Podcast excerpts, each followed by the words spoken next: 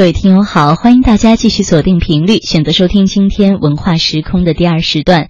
书香两岸单元当中，我们要分享到的是古代诗国里的王昭君。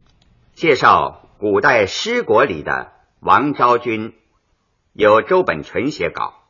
王昭君，因为晋朝避司马昭的讳，又被称为王明君或明妃。在古代诗国里有数的女角中，王昭君是最常出现的。宋代郭茂倩的《乐府诗集》里所收宋代以前的乐府体诗，以昭君、明君、明妃为题的，就有五十三首之多。至于古代诗人诗作中涉及到昭君的，那就多得难以数计了。王昭君。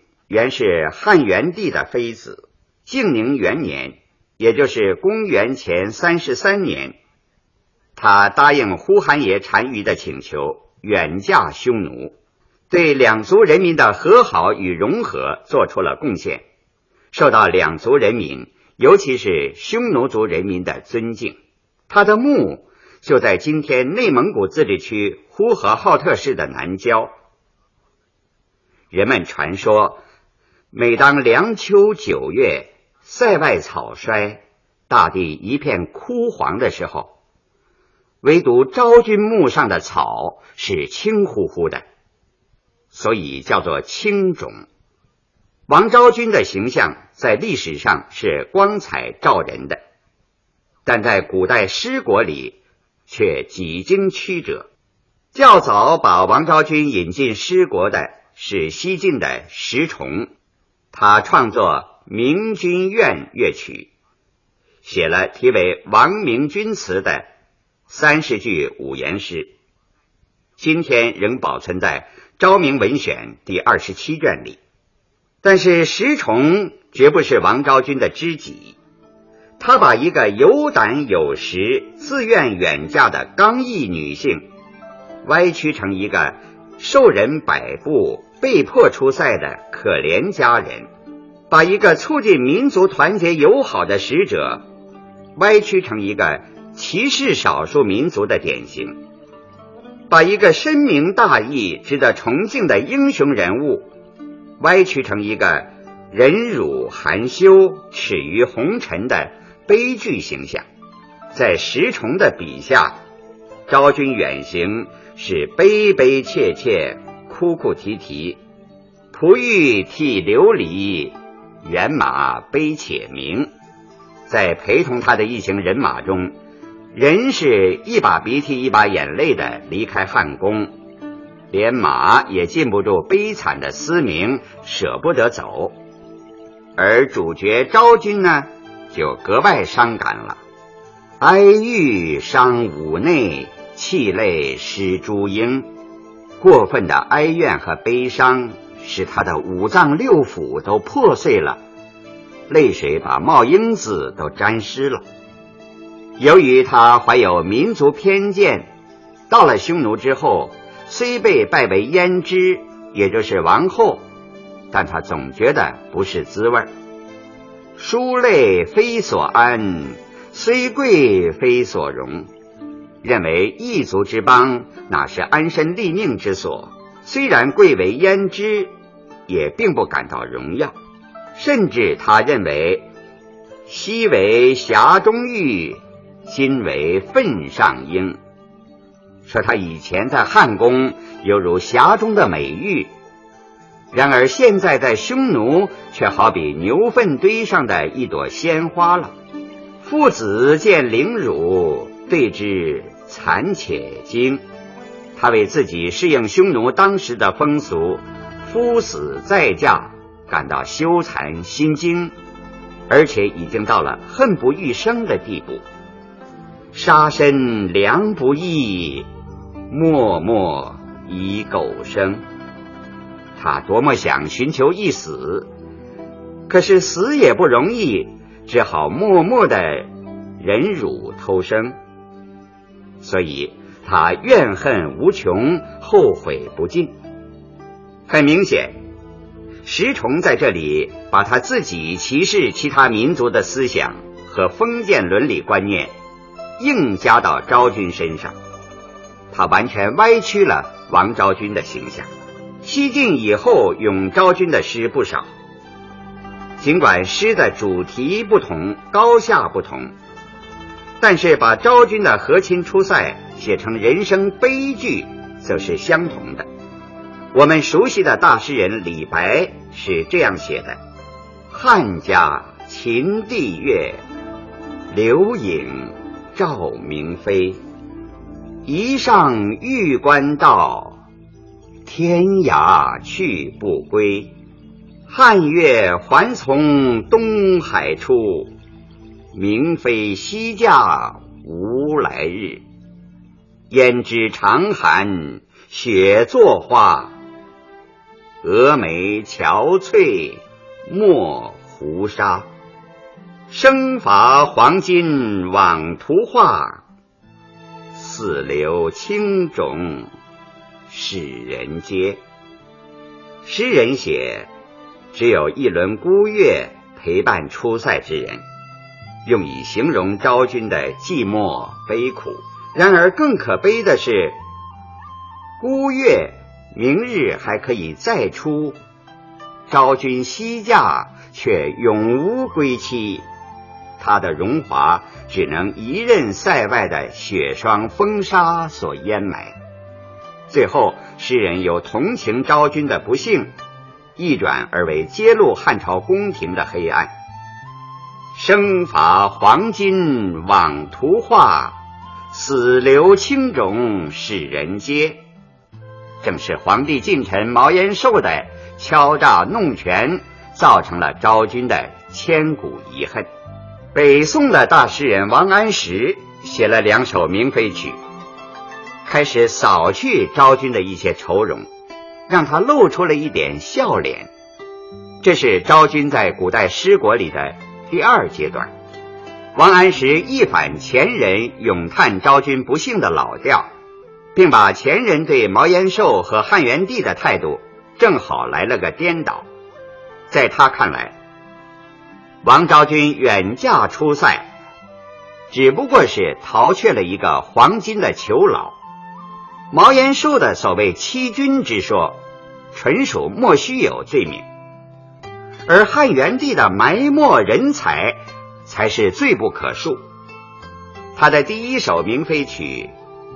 前半部是这样写的：“明妃初出汉宫时，泪湿春风鬓角垂。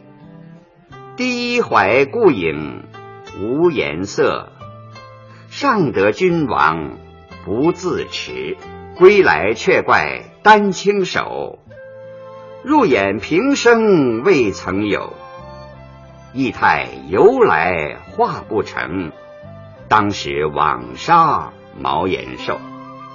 这里的泪湿春风鬓角垂，既是写昭君对汉宫冷遇的怨恨，又是为下文写昭君美丽做垫笔。正因为是泪湿春风鬓角垂，才低怀顾影。无颜色，而无颜色正是为了说明有颜色，因为这时泪痕满面无颜色，尚得君王不自持。那么，假若在春风得意之时，不就更美丽动人、有颜色了吗？上得君王不自持，也有一箭双雕的效果。表面上。是渲染昭君漂亮，暗地里是讥讽元帝好色。一见美人就神魂颠倒，义态由来画不成。当时枉杀毛延寿两句，不仅为毛延寿翻了案，因为人的风度和仪态压根儿就没法画出来，而且又从另一角度批判了汉元帝。说他滥施杀法，草菅人命。这首诗最后几句更显出诗人见地的与众不同。家人万里传消息，好在詹城莫相忆。君不见，咫尺长门闭阿娇。人生失意无南北。诗人以家人的口气劝昭君在匈奴不要想家，因为在汉宫不得志，同样也是不幸的。王安石的这种思想，在另一首《明妃曲》中发挥的更充分了。前一首说：“明妃初出汉宫时，泪湿春风鬓角垂。”这一首写明妃出嫁与胡儿是怎样一种情绪呢？她在战车百辆的浩大队伍里，怀抱琵琶，满面含情。黄金汉波春风手，弹看飞鸿劝胡酒。他拿着黄金汉波，妙手就像春风一般，奏出和悦的乐曲。他遥视云天，望着那凌空翱翔的大雁，一会儿他又端起浓烈的壶酒，频频相劝。昭君不仅情绪高昂，而且思想也很大胆解放。当汉宫侍女暗垂泪的时候，他劝慰他们：“汉恩自浅，胡自深。”人生乐在相知心。说汉朝对他们的恩情本来就很浅，匈奴对他们的恩情才深呢。而相互之心，不就是人生最大的快乐吗？这样的诗句，当然更是发前人所未发。王安石的这两首诗，当时就受到人们的重视。他的老师欧阳修就非常推崇，但也有人认为“汉恩自浅，胡自深，人生乐在相知心”，议论太尖锐了，打破了民族界限，所以也受到一些人的攻击和非难。即使是同情他的人，也说他为了好奇说过了头。从石崇以来。都认为昭君出塞是大不幸。王安石不因袭前人，读书己见。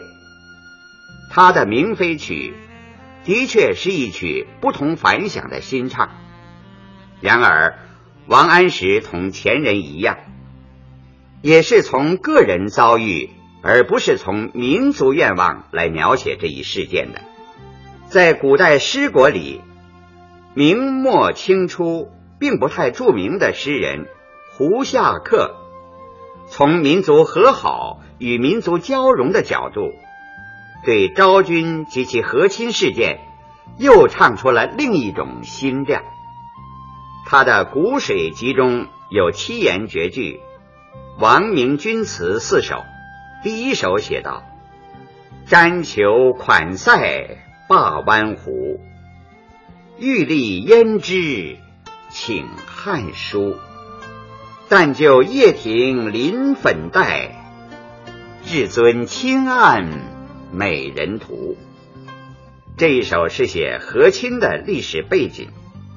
瞻求款塞灞湾湖，玉立胭脂请汉书。呼韩邪单于认识到，对汉族的侵扰只能给两族人民带来灾难。所以他决心不再弯弓试战了，而到边塞提出和亲的请求，要求一位汉族的美女做王后。而当时的汉族皇帝汉元帝呢，也比较开明，但就叶庭临粉黛，至尊亲案美人图。他欣然答应呼韩邪单于的要求。并且亲自按照美人图在宫廷里进行选拔，要挑出真正的美女去完成和亲的使命。开头的这首诗清楚地说明了，和亲是顺应历史潮流的，是建立在自觉基础上的，从而扫荡了石崇强加的被动愁苦气氛，和《西京杂记》等书中的一切附会不实的说法。那么，至尊亲爱美人图到底选出什么样的美女出塞和亲呢？诗人在第二首中写道：“美人光艳六宫京，未解单于当远行。敬别紫台将出塞，围钩齐嗓后先迎。”这首诗。主要写昭君之美，美人光艳六宫京，是写昭君的貌美。说六宫嫔妃一见她的光艳姿容，都感到惊愕。要知道，六宫里的嫔妃都是从无数女子中挑选来的美人，可是，一见昭君，犹自震惊。那么昭君的美丽就可想而知了。昭君不仅外貌美丽，而且胆识过人，未结单于当远行，具有这样的花容玉貌，自愿远行万里去与单于结亲。如果不是有胆有识、性格坚毅的人，怎么能做到呢？一个“当”字。充分说明他的远见卓识和主动精神。敬别紫台将出塞，昭君辞别汉宫出塞和亲，就这样成为事实了。这里诗人又用一个“敬”字，说明了事件成行之不易，流露了自己的赞赏之情。昭君喜应单于之求，乐从汉宫之命。加上美貌绝世、胆识超人，所以他必然受到匈奴合族的热烈欢迎。从“围钩齐嗓后先迎”一句，我们完全可以想象，当时匈奴上下穿着民族的服装，隆重迎接和热忱感激这位汉族使者的盛况。我们就像身临其境。看到那种两族人民融洽和好的动人景象。第三首是这样的：出塞香车官路长，焉知妇女学宫妆。琼炉自此多颜色，草意青青聚雪霜。这首诗歌颂昭君传播文化之功。出塞香车官路长，焉知妇女学宫妆。昭君千里出塞，不仅带去了汉族人民的友好感情，而且还送去了汉族人民的精神文明。你看，胭脂山下的匈奴妇女，不是在对镜凝妆，学习昭君的打扮吗？穹庐自此多颜色，草艺青青聚雪霜。昭君传播的新的文化，不仅使匈奴妇女的服饰改观，而且也使他们的帐篷生辉，甚至使广袤原野上的牧草也从此抗霜聚雪，一片青葱。这里。诗人用夸张想象的浪漫主义手法，讴歌昭君和亲的历史事件，真可谓酣畅淋漓，无以复加了。显然，诗人在“草意青青聚雪霜”中化用了“青冢”这个前人惯用的典故。然而，前人把青冢当作昭君冤魂的悲惨结穴，胡夏客。却把它当作昭君和亲功绩的历史见证。草艺青青聚雪霜的变化，预示着和亲必将给匈奴民族带来经济上的巨大发展。在章法结构上，又自然的引出了最后一首：水草竹居驼马繁，拥妻世世款中原。他时旧生今翁婿，绝国长亲大汉恩。这首诗写和亲的历史意义。由于和亲代替了侵扰仇杀，匈奴民族出现了一片繁荣的景象。水草逐居，驼马繁，水草茂盛，驼马兴旺。自此以后，两个民族再也不用征战了，永期世世款中原。